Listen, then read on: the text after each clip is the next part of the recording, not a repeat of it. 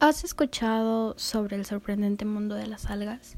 Bueno, yo vengo a contarte sobre él.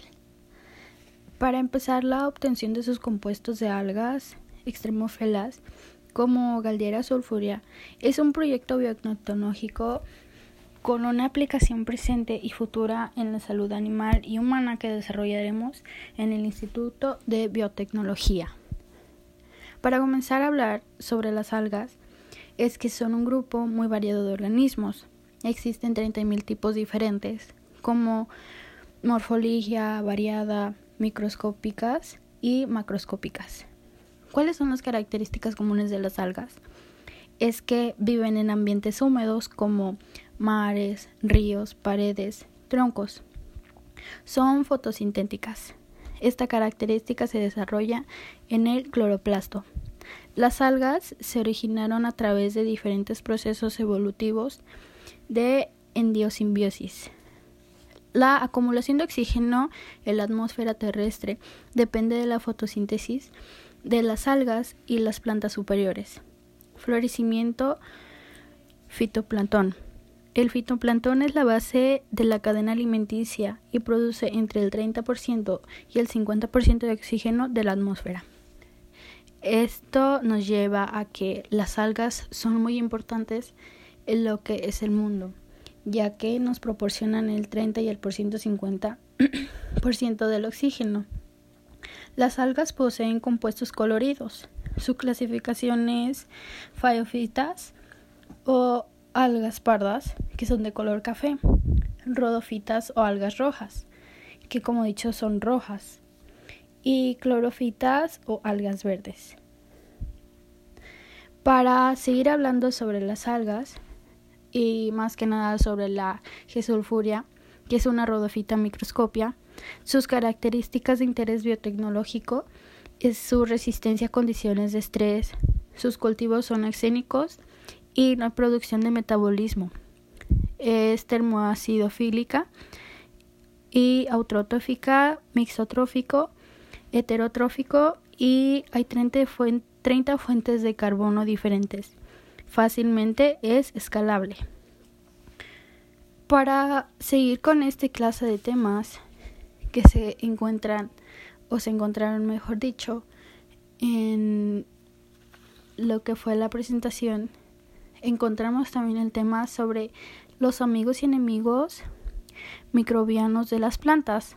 Existen microorganismos cuya asociación con las plantas silvestres o cultivadas las beneficia o perjudica.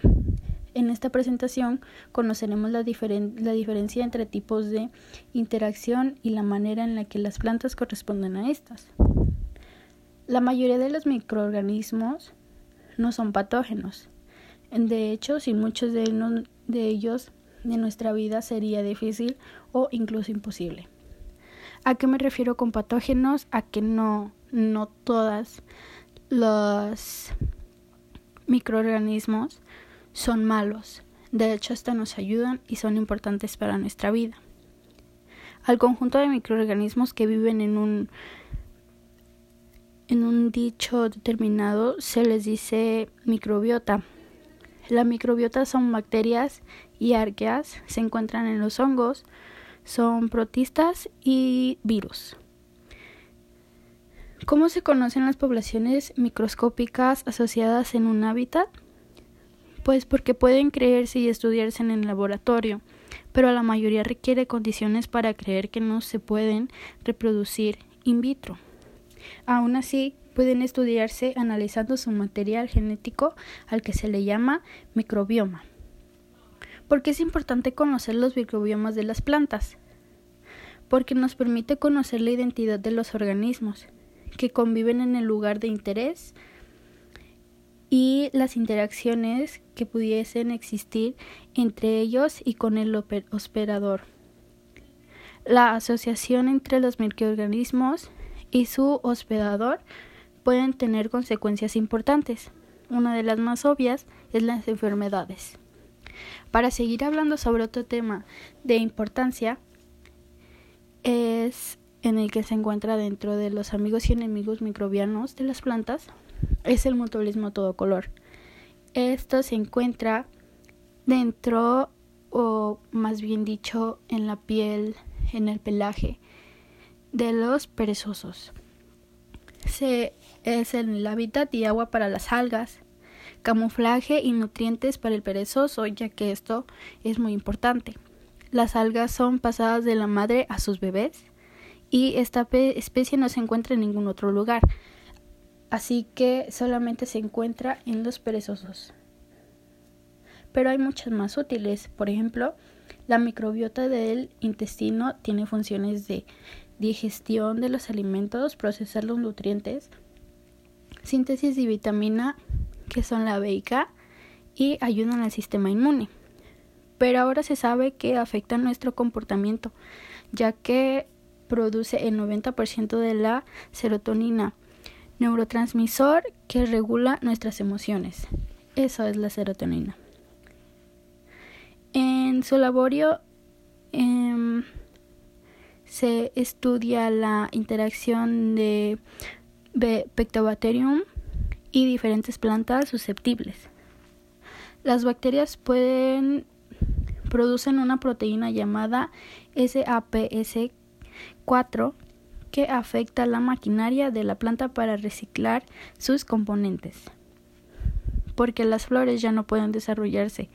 También es responsable de que la planta sea más apetitosa para los insectos que alimentan de la salvia y puedan transportar a las bacterias a otras víctimas.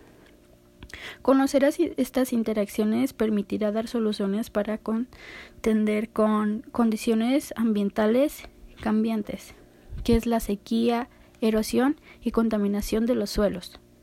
También el uso excesivo de pesticidas y antibióticos y la disminución de la polinización. Después continuaremos hablando sobre los cristales y biología y eso cómo funciona. Para comenzar, la cristalografía ha habido 29 premios Nobel asociados con descubrimientos relativos al desarrollo o implementación de esta técnica. Comenzaremos con el Premio Nobel de Física de 1901 que abarcó hasta 2010, el Nobel de Química de 1936 hasta el 2013 y por último el Premio Nobel de Fisiología a mediana de 1962. La gran mayoría de información tridimensional con la que cuentan con respecto a las biomoléculas es de proteínas y la difracción de rayos X en la técnica más empleada para hacer las descripciones. Y la segunda técnica es la RMN, aunque la microscopía electrónica tomará este lugar en los próximos años. La aportación de los grupos que utilizarán la cristalografía de rayos X entre la metodología y que están basados en México es de 267 coordenadas depositadas de PDB. Hablando de esto, es que ahora es el 0.18% del total del PDB pero hace dos años era de 0.16%. Avances y proyectos en Laboratorio Nacional de Microscopía Avanzada es el siguiente tema. Desde hace 450 años, los microscopios comunes han mantenido la misma forma y funcionalidad sencillos, útiles, ubicuos, pero no todos los microscopios son sencillos. Estamos experimentando una época explosiva para avances en microscopía óptica. Mayor resolución, velocidad de captura, correlación de múltiples parámetros y una de estas que es muy importante es en 3D.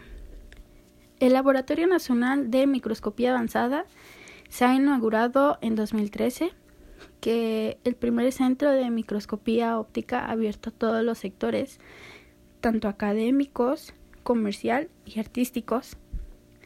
En 2015 se inauguró otra, al igual que en 2018 fue la tercera que se estableció.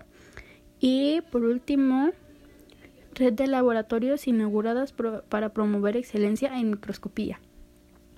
Dentro de la conferencia de microscopía nos muestran una célula en campo setaria y uno usando contrastes de fases, hablando sobre que les encanta lo que brilla en colores diferentes como fotoluminiscencia, quimioluminiscencia y macadoluminiscencia.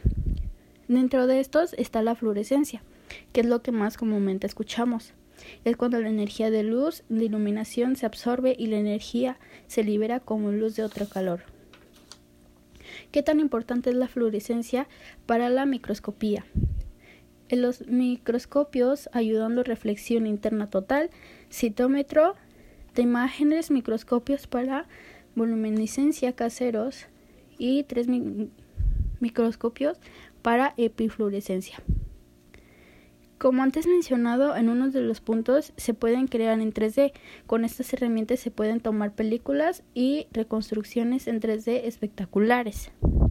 Esto se debe a que con las células endoteales durante su formación se capturan.